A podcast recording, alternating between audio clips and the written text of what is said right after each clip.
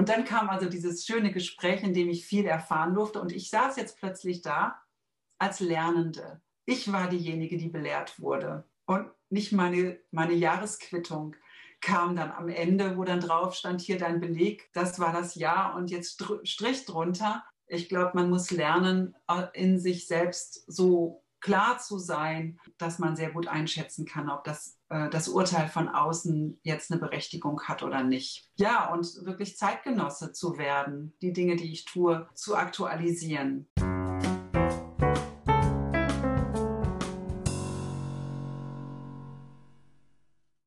Herzlich willkommen beim Waldorf Lern Podcast Gegenwart hören, Zukunft gestalten, bei dem ich mich freue, mit Menschen zu sprechen, die sich Gedanken über Bildung machen, darüber, wo es hingehen kann in den nächsten Jahren. Und ich freue mich heute sehr, Docht Debarsch hier zu begrüßen. Hallo Docht, schön, dass du bereit bist, dieses Gespräch mit mir zu führen. Und ich würde dich bitten, dich kurz einmal selbst vorzustellen. Ja, gerne. Hallo auch. Mein Name ist ja Turan Dr. Ich bin Klassenlehrerin, jetzt einer achten Klasse ähm, an der Freien Waldorfschule in Berlin, Havelhöhe. Und ich bin selber auf die Waldorfschule gegangen im Ruhrgebiet und habe das sehr genossen und habe viele Inspirationen mitgenommen von dort. Das, was ich jetzt tue, ja. Und kannst du noch was erinnern, so was du von deiner eigenen Waldorfschulzeit mitgenommen hast ins Leben? Gab es so prägende Momente? Ja, und zwar immer die sozialen Momente. Also jede Klassenfahrt, jedes Klassenspiel, jedes Orchesterstück, Chorstück, das auf die Bühne gestellt wurde. Das hat sich mir so eingebrannt. Es hat sich mir auch eingebrannt, ähm, ganz andächtige Momente im Unterricht, wie die Beschreibung des ähm, Hahnenfußes zum Beispiel in der Pflanzenkunde, weil das so beseelt war. Was ich überhaupt nicht erinnere, ist irgendeine Deutschstunde, irgendeine Mathestunde oder irgendeine Vertretungsstunde, das weiß ich gar nicht. Ich weiß, wann wir Quatsch gemacht haben, wann wir Spaß hatten. Und ich weiß vor allem, dass die Lehrerinnen und Lehrer, die ich hatte, mir nie das Gefühl gegeben hatten, dass ich eine Leistungsträgerin sein muss. Ich hatte immer das Gefühl gehabt, als Mensch gesehen und gewertschätzt zu werden, egal wie frech ich dann auch in der Pubertät war. Das spielte keine Rolle. Das hat mir, ähm, das hat mich sehr stark geprägt. Ja, das ist ja auch schön, wenn man mit so einem Bild von Schule sozusagen ins Leben geht. Und was hat dich dann motiviert, selber Waldorflehrerin zu werden? Also ehrlich gesagt wollte ich was anderes werden. Ich wollte Bäuerin werden und ähm, alles mögliche andere. Und merkte dann, als ich ähm, das Abitur in der Tasche hatte, dass es, wie schwer mir das fällt, mich von meiner Schule zu trennen. Es war doch meine Familie auch geworden. Und dann habe ich mir tatsächlich überlegt, was ich mache, um wieder zurück ins Nestchen zu können. Und dann dachte ich, ich komme jetzt durch die Hintertür und werde Lehrerin. Es hat zum Glück ein Weilchen noch gebraucht. Ich habe einige Umwege noch genommen. Das fand ich auch dann für meine Biografie ganz gut. Aber ja, so habe ich dann den Weg wieder zurück in die Waldorfschule gefunden. Ja, wie schön. Und würdest du sagen, dass das, was du selbst erlebt hast, dich jetzt beeinflusst, in dem, wie du selbst Lehrerin wirst?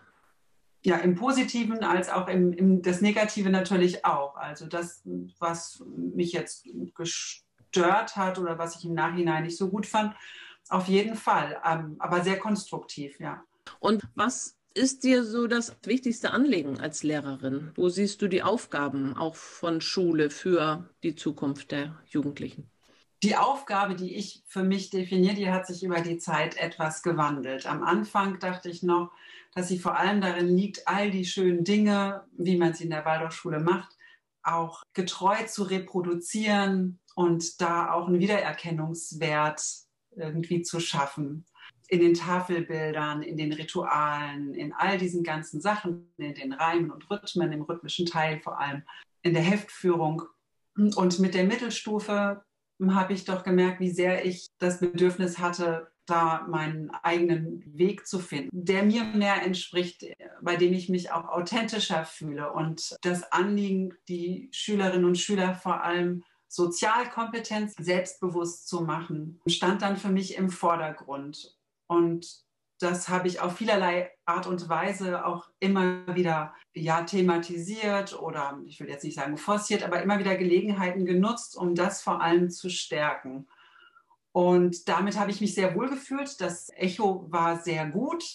Es ist eine ähm, Schule, die zunächst ähm, kein Abitur angeboten hat. Das heißt, die Eltern überlegten dann schon auch, ähm, ob die Kinder dann nicht die Schule wechseln, damit sie sozusagen dann stromlinienförmiger aus Abitur irgendwo hinarbeiten können. Und das Soziale ist so unwahrscheinlich stark in der Klasse, dass keiner gegangen ist, dass alle bleiben wollten. Und das strahlt sehr, sehr stark. Und ich habe schon das Gefühl, dass alle sich dort in der Klasse stark fühlen durch die Gemeinschaft. Niemand fühlt sich abgelehnt. Und das, finde ich, ist ein ganz besonderes, ein sehr hohes Gut. Denn ich glaube, das, das gilt es jetzt auch zu stärken. Ja, das ist ja ein großes Geschenk. Also gerade dieses Gefühl von Klassengemeinschaft. Wir beide haben uns ja in dieser Lockdown-Zeit kennengelernt über die Waldorf-Lernsprechstunden. Wie hast du denn diese Zeit erlebt für deine Klasse, für deine Klassengemeinschaft? Das war ja dann eine Herausforderung sicherlich auch, weil gerade das Soziale ja dann auch ein bisschen in, in Schwierigkeiten gekommen ist. Ja, das stimmt. Ich habe die Gelegenheit genutzt, darauf kommen wir gleich nochmal zu sprechen, mit den Schülern auch einzeln zu sprechen. Ich habe das tatsächlich etwas falsch eingeschätzt. Ich dachte, ach, die sind so resilient, so stabil, das schaffen die schon irgendwie. Und dann habe ich doch erfahren, dass da viel mehr Leid war, als ich so dachte. Ähm, auch Einsamkeit gespürt wurde und die, diese Gemeinschaft so vermisst wurde. Es gab ganz, ganz wenige, die das Gefühl hatten, das tut mir gut, ich bin mehr bei mir. Ähm, wenn ich die alle am Bildschirm sehe, dann ist das für mich genau das richtige Format. Aber die allermeisten äußerten doch, dass der Motor, also die Motivation des Lernens die Gemeinschaft ist. Nicht unbedingt der Schulstoff, sondern wirklich gemeinsam zu lernen. Das ist gut, wenn wir uns das immer wieder bewusst machen als Lehrkräfte. Du hast jetzt ja einen Weg gefunden, trotzdem mit deinen Schülerinnen und Schülern wieder in Kontakt zu gehen. Auch magst du davon mal berichten? Jetzt nach dem, nach dem Lockdown? Ja. Genau. Ja, ähm, ja, vor allem indem ich ähm, manche Sachen beiseite geschoben habe und äh, genau das mir zu Herzen genommen habe, was ich gelernt habe von den Schülerinnen und Schülern, nämlich das Jahr zu beginnen und zu sagen, die erste Woche gehört nur uns und der sozialen Gemeinschaft, ähm, sich zu finden, etwas Gemeinsames zu machen und sei es gemeinsam den Klassenraum zu streichen, zu überlegen, wie wollen wir uns denn hier einrichten, Möbelchen zu bauen, Regale zu bauen und das Gefühl zu haben, wir gestalten jetzt unseren Lernraum für das nächste Jahr und ja, immer wieder diese Momente zu schaffen. Ich habe auch gelernt, dass ich in der Lockdown-Zeit nicht immer hinter ihnen stehen und ihnen mal über die Schultern gucken konnte, was machen die denn da und da viel Vertrauen haben musste. Zum Beispiel gehe ich jetzt häufiger aus der Klasse raus, wenn die Klasse sich ähm, über etwas ähm, einigen muss. Und dann gehe ich raus und überlasse ihnen das. Also ich bin nicht weg, ich bin schon auch noch in der Nähe, und ich gebe ihnen einen Auftrag, aber ich bin nicht diejenige, die das Zepter in der Hand hat. Also ich möchte mich ja und muss mich auch an der achten Klasse überflüssig machen. Das ist ja meine Aufgabe. Gar nicht so einfach, ne? Nee, der, aber diesen Bogen von der ersten bis zur achten Klasse zu schaffen, dass ich eigentlich dann am Ende überflüssig bin. Als Lernbegleitung noch da, aber ich bin nicht mehr die, die den Ton angibt und sagt, was gemacht wird. Und wenn du das dann geschafft hast, dann werden deine Oberstufenkolleginnen sich wahnsinnig freuen, dass du ihnen so eine selbstständige Klasse übergibst. da bin ich mal gespannt. Ich habe tatsächlich die Erfahrung gemacht, dass ja viele Klassen ähm, jetzt mittlerweile in, in der Mittelstufe mit verschiedenen Sozialformen und Methoden und so schon auch gut umgehen können und sehr selbstständig sind. Aber wenn so etwas in der Oberstufe nicht weiter kultiviert wird, ja. dann fordern die Schülerinnen und Schüler das nicht ein. Also die sagen nicht, wir können aber schon, sondern die geben sich dann auch äh, wunderbar wieder dem Frontalunterricht hin. Ja, das ist eigentlich schade. Ne? Da, da wäre zu wünschen, dass es auch eine Kommunikation gibt, zu sagen, hey, das können wir alles ähm, oder das haben wir alles gemacht und macht es doch bitte weiter. Das wäre so ein innerkollegialer Austausch.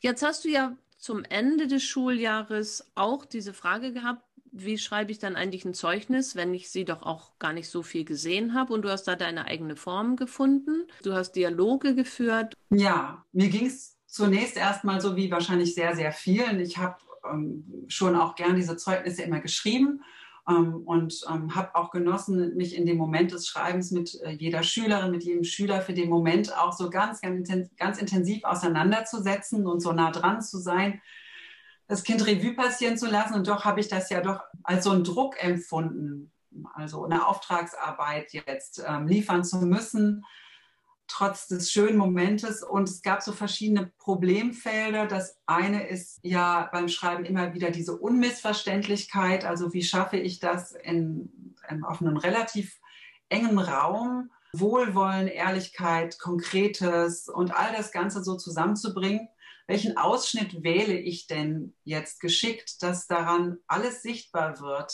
Denn ja, es reicht und ich kann ja wirklich nur minimale Ausschnitte darstellen. Welche wähle ich jetzt aus, um das konkret zu machen? Und gerade das Nachsinnen über so Schülerinnen und Schüler, die für mich rätselhaft waren, wo wir jetzt vielleicht allgemein hin auch sagen, schwieriger sind, ähm, schwieriger erscheinen eher. Da wünschte ich, ich wünschte immer mehr über die zu wissen, mehr über die zu lernen, um sie eigentlich zu verstehen und nicht nur darzustellen, auch wertungsfrei, was ich sehe, weil selbst da hatte ich das Gefühl, das wird diesen Kindern nicht gerecht stört halt den ganzen Unterricht oder so, ja, oder kann halt nicht am Platz sitzen bleiben naja, mein Gott, dann habe ich es geschrieben, aber was macht das jetzt? Also der Schreibprozess, der war für mich so ein bisschen frustrierend, weil ich dachte, mir fehlt was, mir fehlt eine Wahrnehmung von diesen schwierigen Dingen. Das waren so meine Empfindungen, dass da so eine Einseitigkeit beim Schreiben ist. Und die Frage kam immer wieder auf, was ist eigentlich meine Aufgabe, wenn ich ein Zeugnis schreibe? Was erfülle ich damit? Ich bin ja eine Lernbegleiterin, also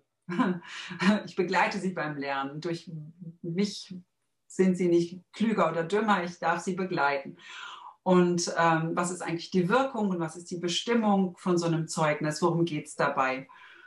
Und dann habe ich auf, mich aufgemacht, so den richtigen Weg für mich zu finden und habe dann ähm, in der Unterstufe Halbjahresgespräche, so Entwicklungsgespräche mit allen Elternhäusern geführt. Und das fand ich schon sehr, sehr hilfreich.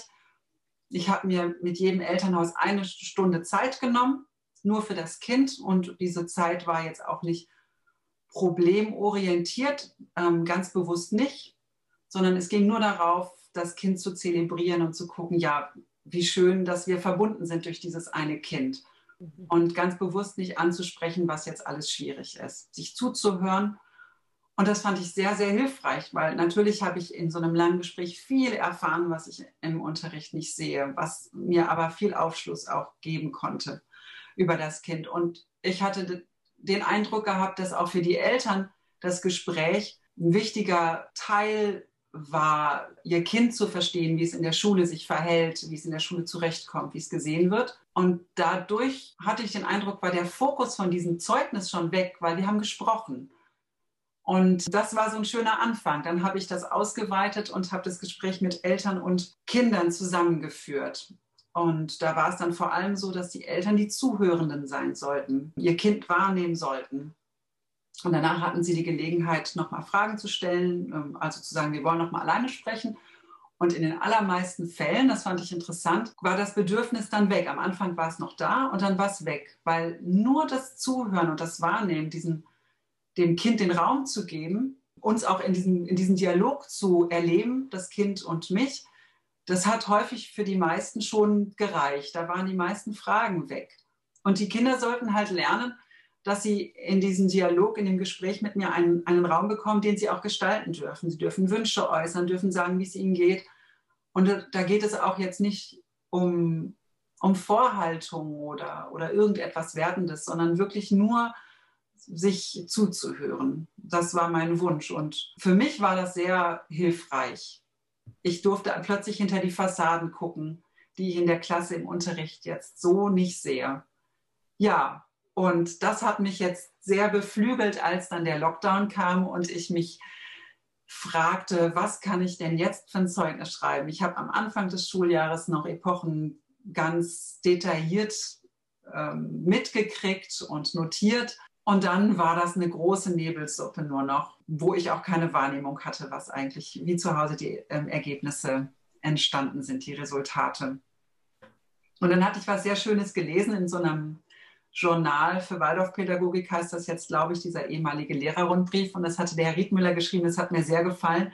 Der sprach nämlich von einem Mangelerlebnis, das man ja dann doch auch hat, wenn man als Lehrerin und Lehrer so ein sehr reiches Zeugnis schreibt. Nämlich, ich lese das mal kurz, eine Beschreibung zum Ende eines Prozesses, welcher sich über ein ganzes Schuljahr oder möglicherweise noch länger erstreckt hat, hält zwar die Begegnung mit den Kindern in gewisser Weise auf, macht die Beziehung durchsichtiger, aber der stumme Dialog lässt den wesentlichen Partner nicht zu Wort kommen.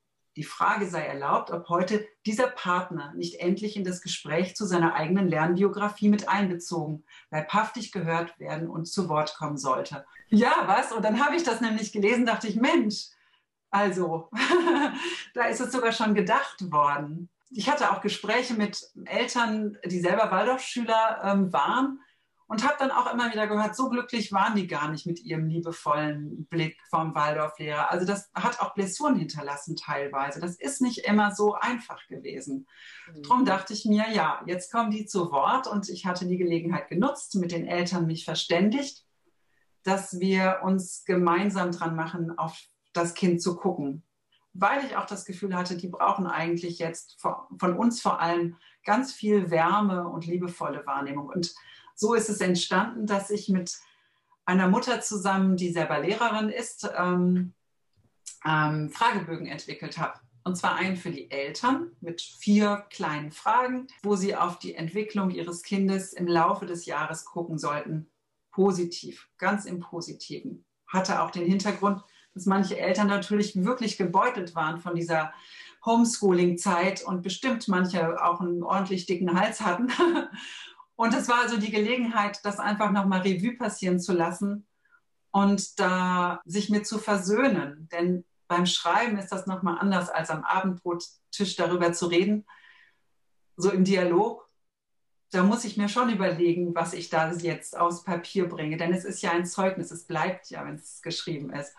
Und das haben die Eltern dann schriftlich auch mhm. sozusagen formuliert und dem Kind ja. gegeben. Ja, und ich habe das mit ins Zeugnis gelegt. Die waren wirklich so nett. Ich durfte das lesen. Ich bekam das dann und habe es mit ins Zeugnis gelegt.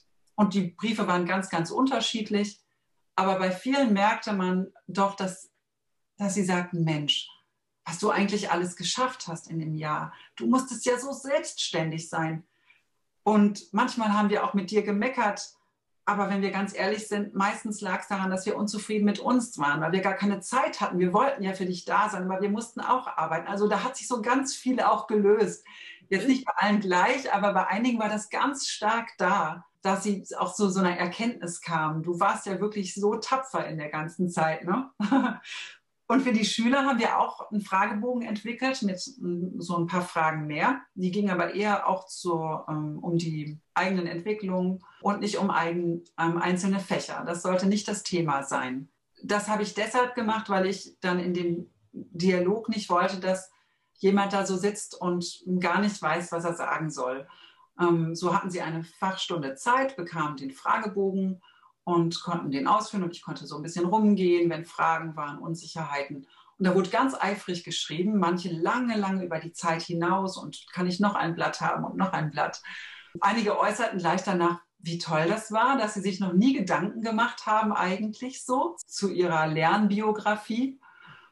Und dass das mal richtig toll war, sich darüber Gedanken zu machen. Ja, und dann habe ich die Schülerinnen und Schüler einzeln eingeladen ich habe diesen Fragebogen nicht gesehen. Ich wollte einfach keinen Vorsprung haben, ähm, wollte auch ganz unbedarft sein, da reingehen.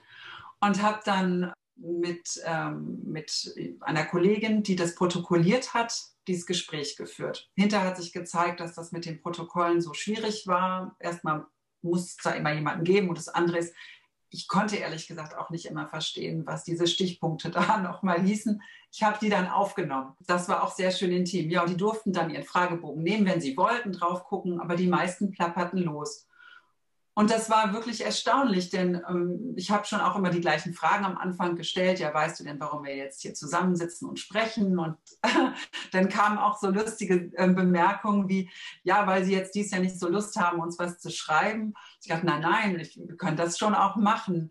Und wie findest du das denn, dass, wir, dass ich dir jetzt nichts schreibe? Und äh, äh, eine Sache ist so hängen geblieben, da sagte dann doch tatsächlich ein Junge, ja, ich fände das ja schon gut, wenn Sie einem das so schreiben, weil man muss schon auch wissen, wo man steht. Das ist jetzt ganz wichtig. Ähm, da habe ich ihm gesagt, nun ja, ich habe dir ja vor drei Jahren geschrieben, dass du so viel störst und deine Hausaufgaben nicht machst. Und dann habe ich das vor zwei Jahren auch geschrieben. Und, und letztes Jahr habe ich es auch geschrieben. Soll ich es nochmal schreiben? und dann sagt er, nee, nee, stimmt ja, stimmt ja. Und das ist jetzt eine lustige Anekdote. Aber genau darum geht es. All die Jahre schreibe ich diese Dinge da rein und ähm, der Effekt, also es ändert sich daraufhin ja nichts. Ich habe im Jahr davor habe ich die Eltern zu einem Zeugnisgespräch eingeladen, direkt am Anfang des Schuljahres, dass wir uns treffen und uns darüber unterhalten, was stand eigentlich im Zeugnis und welcher Auftrag ähm, ergeht sozusagen an uns als Lernpartner jetzt daraus. Und da habe ich gemerkt, viele Eltern wussten nicht, was die Kernaussage eines Zeugnisses war. Also was jetzt die großen Probleme waren oder die großen schönen Sachen, das wussten die nicht mehr. Das wussten sie gar nicht. Manche Schülerinnen und Schüler wussten auch gar nicht, was in ihren Zeugnissen stand. Manche hatten es noch nicht mal gelesen, weil sie einfach sagen, ich will das nicht lesen. Und das hat mir gezeigt, mhm. das will ich jetzt nicht mehr machen. Das will ich nicht mehr. Das soll nicht so verpuffen. Das soll ja Bestand haben. Und dann kam also dieses schöne Gespräch, in dem ich viel erfahren durfte. Und ich saß jetzt plötzlich da als Lernende. Ich war diejenige, die belehrt wurde. Und nicht meine, meine Jahresquittung kam dann am Ende, wo dann drauf stand, hier dein Beleg, das war das Jahr und jetzt Strich drunter. Da ist jetzt nichts mehr dran zu rütteln. So habe ich das gesehen. Früher habe ich meinen Schülern und Schülerinnen auch beigebracht, ich bin jetzt im Moment eure Lehrerin. Ich könnte auch eine andere Lehrerin natürlich sein, die würde euch ganz anders sehen. Mein Urteil ist nicht in Stein gemeißelt und daran muss man sich auch nicht so hängen. Also das ist sehr subjektiv. Kommt zu, kommt zu eurem eigenen Urteil, zum Selbsturteil. Das ist das Einzige, was gilt. Also macht euch nicht abhängig von dem, was andere euch sagen. Lasst euch nicht bewerten, aber kommt zu einer Selbstwahrnehmung. Und das war sehr, sehr schön, denn ich durfte ihnen zuhören. Und am Anfang dachte ich noch, ich bin nur eine gute Lehrerin, wenn ich mich gut darauf vorbereite. Und habe nahezu ein Zeugnis geschrieben, das ich dann so vor mir liegen hatte. Und dann habe ich doch gemerkt, wie sehr mich das befangen gemacht hat. Denn ich hatte schon das Bedürfnis, auch meinen Senf dazu zu geben. Immerhin habe ich mich vorbereitet, das muss ich jetzt auch loswerden.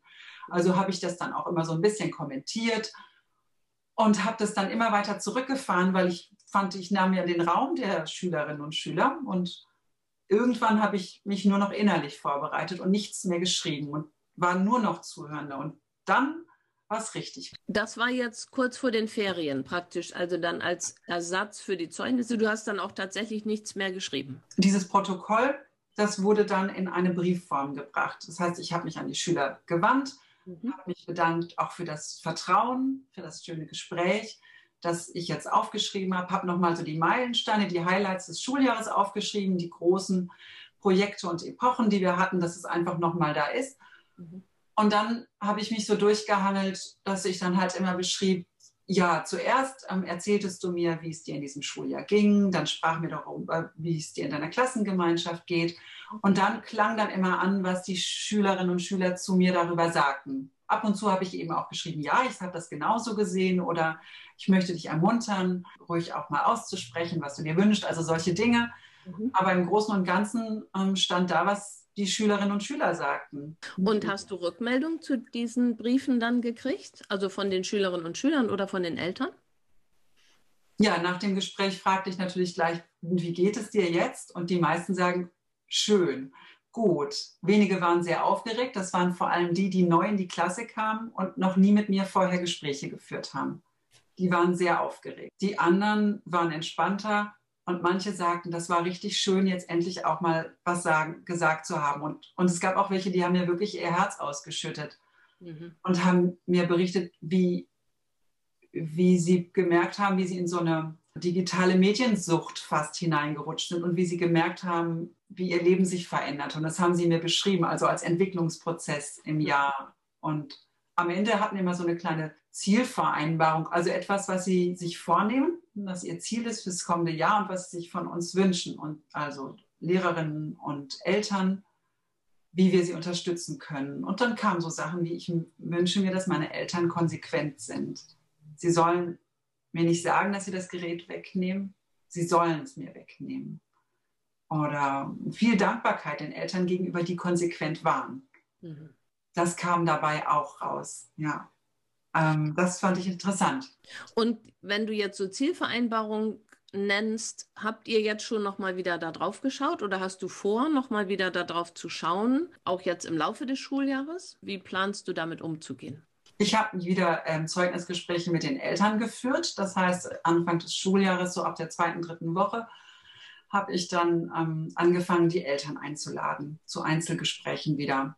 Das ist aufwendig, das weiß, das sind viele, viele Stunden, aber das rentiert sich, das lohnt sich. Also es schafft ja, es schafft so ein Vertrauensverhältnis, das kriege ich auf Elternabenden gar nicht hin. Verbindlichkeit und auch eine, eine Ansprechbarkeit, die so da ist ähm, oder signalisiert wird.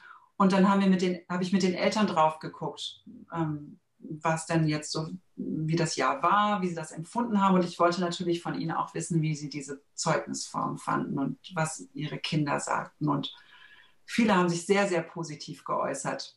Manche sind ängstlich, weil sie sagen, ja, aber es braucht doch auch die Bewertung. Mhm. Manche waren sehr, sehr erleichtert. Eine Mutter sagte mir, ihr Sohn hätte zum ersten Mal das Zeugnis gelesen. Er hat sich immer davor gescheut, weil er Befürchtung hatte. Ja. Und jetzt ähm, sich selber zu begegnen, das war für viele sehr schön, ja. Ja, das ist spannend. Diese Frage, was bedeutet eigentlich so ein Zeugnis oder was ist eigentlich auch die Absicht dahinter? Ich habe oft in der Oberstufe das Gefühl, also wenn ich im Juni was schreibe zu einer Epoche, die im Herbst vorher war, dann ist es eigentlich völlig belanglos, weil das ist so lange her. Und wir sind dann tatsächlich auch an meiner alten Schule dazu übergegangen, nach jeder Epoche so einen Feedbackbogen zu geben, also so ein paar Rückmeldungen zu der Epoche und dann auch in alle drei Monate ein Gespräch zu führen. Da hatte jede Lehrkraft hatte so fünf oder sechs Schülerinnen zugeordnet aus der neunten und zehnten Klasse. Und dann hat man einfach auf diese Feedbackbögen geguckt und konnte dann eben auch ganz konkret, also wenn da immer wieder steht, keine Hausaufgaben abgegeben, dann eben auch ganz konkret gucken, was können wir denn jetzt tun? Was kannst du denn jetzt tun, damit das jetzt klappt und nicht den Rest des Jahres da auch steht? Weil eigentlich ist ja so ein Feedback am Ende des Jahres ganz überflüssig. Da ist ja schon ein ganzes Jahr vorbei gewesen und vorher war gar nicht die Chance, wirklich da was draus zu lernen. Das sehe ich genauso. Und für mich, genau, das war auch so ein Punkt, dass ich mir sagte, ich kann dir immer wieder schreiben, dass du deine Hausaufgaben nicht machst. Dann weiß, weißt du, ich weiß es auch. Mich interessiert jetzt, warum machst du deine Hausaufgaben nicht? Mhm. Warum nicht? Ängste, sich mit anderen zu vergleichen, Antriebslosigkeit zu Hause, ähm, zu viel Ablenkung. Was ist das? Was steht dahinter? Wie können wir helfen? Einer sagte, mir hilft es so sehr, wenn ich die Möglichkeit hätte, in der Schule meine Hausaufgaben zu machen. Wenn ich nach Hause komme, geht das nicht mehr. Da fehlt die Anbindung. Und dann haben wir jetzt zwei Tage, wo man sich in der Schule hinsetzen kann, in, in die Klasse, ich bin dann da und seine Hausaufgaben macht. Ähm, und da lerne ich eben so viel darüber. Ich kann ja sonst immer nur sagen, macht's nicht. Und plötzlich erfahre ich so viel, was dahinter steht. Das sind, das sind die unterschiedlichsten Gründe. Genau, das ist spannend. Also wirklich dieser Dialog, um auch zu verstehen, was sich auch am Leben von jungen Menschen ändert, um überhaupt einschätzen zu können, woran Dinge auch scheitern. Über die Bewertung hinaus dieses Interesse auch zu äußern. Nicht nur an der Leistung, die sie abliefern, sondern auch an dem, was dahinter steht. Na, und vor allem auch mich nicht so wichtig zu nehmen. Es geht nicht um mich, es geht um die Schülerinnen und Schüler. Früher habe ich gemerkt, wenn wenn ich ihnen die Möglichkeit gebe, also ich mache auch äh, Feedback nach den Epochen, dass wenn sie selber sich bewerten, dann ist das natürlich für sie ganz anders. Erstmal sind sie mir gegenüber auch gnädiger. Ist ganz klar, weil sie sagen, ja, stimmt, ist ja auch echt ganz schön schwer. Ne? Also sie sagen jetzt nicht, Bu, die Epoche war jetzt ganz eine blöde, sondern sie sind dann sehr, sehr differenziert mit sich und mit mir. Und das finde ich schon mal schön. Und Sie können das ja viel mehr annehmen, wenn Sie jetzt sagen, ja, ähm, warum hast du denn jetzt so deine Aufgaben nicht gemacht so gut oder was hält dich vom Lernen ab? Ja, ich selber. ich selber, ja was denn? Oh, ich kann mich nicht aufraffen. Oder ich sitze dann doch immer am Tablet. Also wenn ich sagen würde, ich habe so das Gefühl, du machst deine Aufgaben nicht, weil du dich nicht aufraffen kannst und so hast ja. mehr am Tablet sitzt. Ja, wie kommt das denn daher? Das ist furchtbar, das ist vernichtend und dann ist, ist, sind die Schotten dicht. Mhm. Und jetzt plötzlich höre ich das und sage, ja Mensch, wie kann ich dir denn dabei bloß helfen? Was kann ich denn da machen? Mhm. Ist, also die Geste ist so eine andere, aber der Tatbestand ist derselbe irgendwie. Ne? Und da ist eine ganz große Offenheit plötzlich da, über die Dinge zu sprechen und auch zu sagen, ja, stimmt, also ich habe schon auch immer viel Mist gemacht. Und ich dachte, ja, ich weiß. und das ist dann schon auch ähm, nett. Ja. Mhm. Und ändern, und das kommt, jetzt kommt es halt, ändern kann ich es ja eh nicht. Aber es gibt mir jetzt wenigstens die Chance, es zu ändern. Und den Schülerinnen und Schülern auch. Ja. Weil sie sich nicht nur abgrenzen gegen dein Urteil oder deine Beurteilung, sondern weil sie zur Selbsteinsicht kommen. Auch wenn wir ja auch selber als Erwachsene wissen, also die Einsicht ist zwar ein erster Schritt, aber es folgt nicht immer die Handlung direkt auf den Fuß. ja. Was würdest du denn jetzt sagen, worin eigentlich die Hauptherausforderungen für Waldorf-Lehrerinnen so in der jetzigen Zeit bestehen? Also auf jeden Fall die sozialen Kräfte zu stärken bei den jungen Leuten, da ich überhaupt nicht weiß, in welche Welt sie entlassen werden, wenn sie die Schule ver verlassen. Da gibt es ja gar keine, keine Richtung mehr, die, die jetzt garantiert ist. Ich kenne die Berufe wahrscheinlich gar nicht, die es gibt, wenn die das Abitur haben oder aus der Schule rausgehen. Das weiß ich nicht. Also ich kann sie nicht auf bestimmte, bestimmte Berufsfelder oder auf bestimmte Dinge vorbereiten. Ich kann sie eigentlich nur versuchen, auf eine Welt vorzubereiten, die sehr herausfordernd sein wird, die sehr schnell wandelbar ist. Und da sehe ich meine Aufgabe vor allem darin, sie zu sich zu bringen und ähm, selbstkompetent zu machen.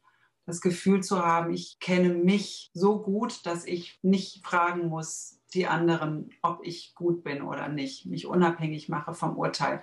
Das wird es immer geben. Das ist auch natürlich ein Einwand, der von Eltern kommt. Noten sind gut, Noten helfen einem zu wissen, wo man steht. Wenn er eine schlechte Note kriegt, dann weiß er schon mal, dass er den Beruf nicht machen muss. Dann wird er halt nicht Musiker, sondern was anderes. Ähm, man wird immer bewertet, dann kommt der mittlere Schulabschluss, so heißt es in Berlin, ne, dieser Realschulabschluss, dann kommt das Abitur, dann kommt die Ausbildung, irgendwann, und man wird immer bewertet. Also muss man lernen, das auszuhalten. Das sehe ich anders. Ich glaube, man muss lernen, äh, in sich selbst so klar zu sein, bei sich zu sein, dass man sehr gut einschätzen kann, ob das, äh, das Urteil von außen jetzt eine Berechtigung hat oder nicht. Ja, und wirklich Zeitgenosse zu werden, als Lehrerin Zeitgenossin zu werden für meine Schülerinnen, die das ja auch werden sollen. Also jetzt zu sein, hier zu sein und die Inhalte in die Jetztzeit zu bringen, die Dinge, die ich tue, zu aktualisieren und nicht das, was ich eingangs sagte, zu versuchen ähm, zu reproduzieren, was schon immer war, sondern ähm, einen ähm, authentischen, sehr individuellen Weg auch zu finden, Zugang zu finden zu der Waldorfpädagogik. Das ist ja für viele Lehrkräfte gar nicht so einfach, die Anregungen aus dem Studium umzusetzen und jetzt was Eigenes daraus zu formen. Das stimmt. Das äh, erfordert auch wirklich viel Mut, denn es gibt ja immerhin eine große Zuschauerschaft. Ja. Die, die Schülerinnen und Schüler sind da, die Eltern, das Kollegium. Da sind viele Leute, die gucken und, und, und eine Meinung dazu haben. Die Schülerinnen wahrscheinlich noch am allerwenigsten, aber die anderen haben auch schon gewisse Erwartungen an das, was man kennt oder an das, was man gehört hat, was jetzt da kommen muss oder wie es halt immer war. Und das ist schwer, finde ich. Aber es lohnt sich wirklich, denn sonst stagniert man ja so. Sonst machen ja alle immer nur dasselbe. Und das finde ich eigentlich schade. Dafür gibt es viel zu viele wunderbare Möglichkeiten, die wir jetzt haben, die es eben vor langer Zeit auch in meiner Schulzeit noch nicht gab. Die würde ich gerne mit nutzen, mit einbeziehen. Genau, da, da sprichst du ja auch das Thema Lehrplan an. Also ja. was ist eigentlich der Lehrplan? Ist das alles, was in diesem dicken Buch steht? Oder muss ich das eigentlich alles umsetzen? Oder wie verwandle ich das? Genau, das ist schon so ein bisschen Ausblick auf unseren nächsten Podcast, den ich zu diesem Thema Lehrplan auch führen werde. Wunderbar. Das war jetzt ganz ermutigend, glaube ich. Ermutigend, neue Wege zu gehen und vor allem Ermutigung zum Dialog und einfach auch zur Stärkung. Für mich sprach auch daraus das Vertrauen in die Schülerinnen und Schüler, dass sie, könnte auch jemand sagen, ja, die könnte ja alles Mögliche erzählen und das stimmt ja vielleicht gar nicht. Hab die Erfahrung habe ich tatsächlich gar nicht gemacht. Ich habe die Erfahrung gemacht, dass wenn ich mich von ihnen leiten lasse, ich eben auch den Unterricht viel stärker für sie gestalten kann. Und wenn mir etwas im Weg steht, dann bin sicherlich ich das mit den Vorstellungen, mit, mit althergebrachten Vorstellungen vielleicht. Das ist nicht immer ganz einfach und ich falle damit auch ordentlich manchmal auf die Nase. Also es klappt jetzt nicht alles so. Ich habe auch schon Erfahrungen gemacht, äh, wo ich sagen würde, nee, das, so klappt das nicht, so kann ich das nicht machen. Aber ich probiere das aus und ich frage auch die Schülerinnen und Schüler um Feedback und sage, wie, wie findet ihr das jetzt? Ich, habt ihr gemerkt, ich habe das anders gemacht? Geht das? Und dann sagen sie, ja, das hat Spaß gemacht, das haben wir jetzt besser verstanden. Oder wenn sie das jetzt immer so machen, äh, ist es klar. So Kleinigkeiten wie ich komme jetzt morgens rein und schreibe den, ähm, den Ablauf des Schultages des HUs an die Tafel mit Zeiten. Also so ein bisschen mein, mein Ablaufplan sehr verkürzt. Und dann sagen die, weil sie natürlich viele Einheiten haben, zum selbstständig lernen, boah, das hilft uns total, dass das da steht. Dann wissen wir immer, wo wir ungefähr sind, wann wir wieder auf dem Platz sitzen sollen, wie viel Zeit wir haben für Selbstständigkeit. Mhm. Natürlich, Dankeschön. Ja, so machen wir das jetzt. Also wir tasten uns gemeinsam vor. Also dazu möchte ich echt ermuntern und ermutigen, ausprobieren. Wenn es nicht klappt, macht man es halt nie wieder. ja, genau. man verändert es einfach. Ich glaube, gerade eben Achtklässlerinnen oder auch Sechs- und Siebenklässlerinnen sind schon gegenüber. Ich erlebe das auch oft, wenn, wenn Schülerinnen und Schüler irgendwo mal klagen, das und das geht bei der Lehrkraft nicht. Wenn ich sie dann frage, wie hättet ihr das denn gerne? Könnt ihr denn Vorschläge machen? Also viele Schülerinnen sind echt gute Pädagoginnen. Die können ganz gut sagen, was sie eigentlich bräuchten. Manche hat vielleicht Angst, dann die Autorität zu verlieren, aber das ist sicher auch nicht deine Erfahrung, dass nur weil du um Feedback bittest oder auch mal nachfragst oder zugibst, dass was nicht gut geklappt hat, dass sie deshalb dich weniger respektieren. Nee, ganz im Gegenteil. Ganz im Gegenteil. Und das, die wissen auch, die wissen, wenn ich, wenn ich streng werde und anziehe, dann bestimmt nicht, weil ich gerade ähm, das Zepter, die Zügel fest in der Hand habe, sondern das ist dann immer ein Zeichen von, da verliert hier gerade jemand das Konzept oder so. Das wissen die auch. Diese, diese Verletzbarkeiten, das heißt nicht, dass ich jetzt ähm, lamentierend vor der Klasse stehe und, und, und emotional werde. Ähm, aber ich glaube, diese Verletzlichkeit zu zeigen, ich, ich muss mich nicht schützen. Ich bin so, wie, ich bin und ich mache auch Fehler und ich kann mich entschuldigen für einen Fehler. Und das, glaube das macht mich menschlicher. Aber das muss man sich schon trauen. Also gelingt jetzt auch nicht jeden Tag. Kannst du noch irgendwas sagen, was dir dazu geholfen hat, diese Sicherheit auch zu bekommen, dich als Mensch zu zeigen?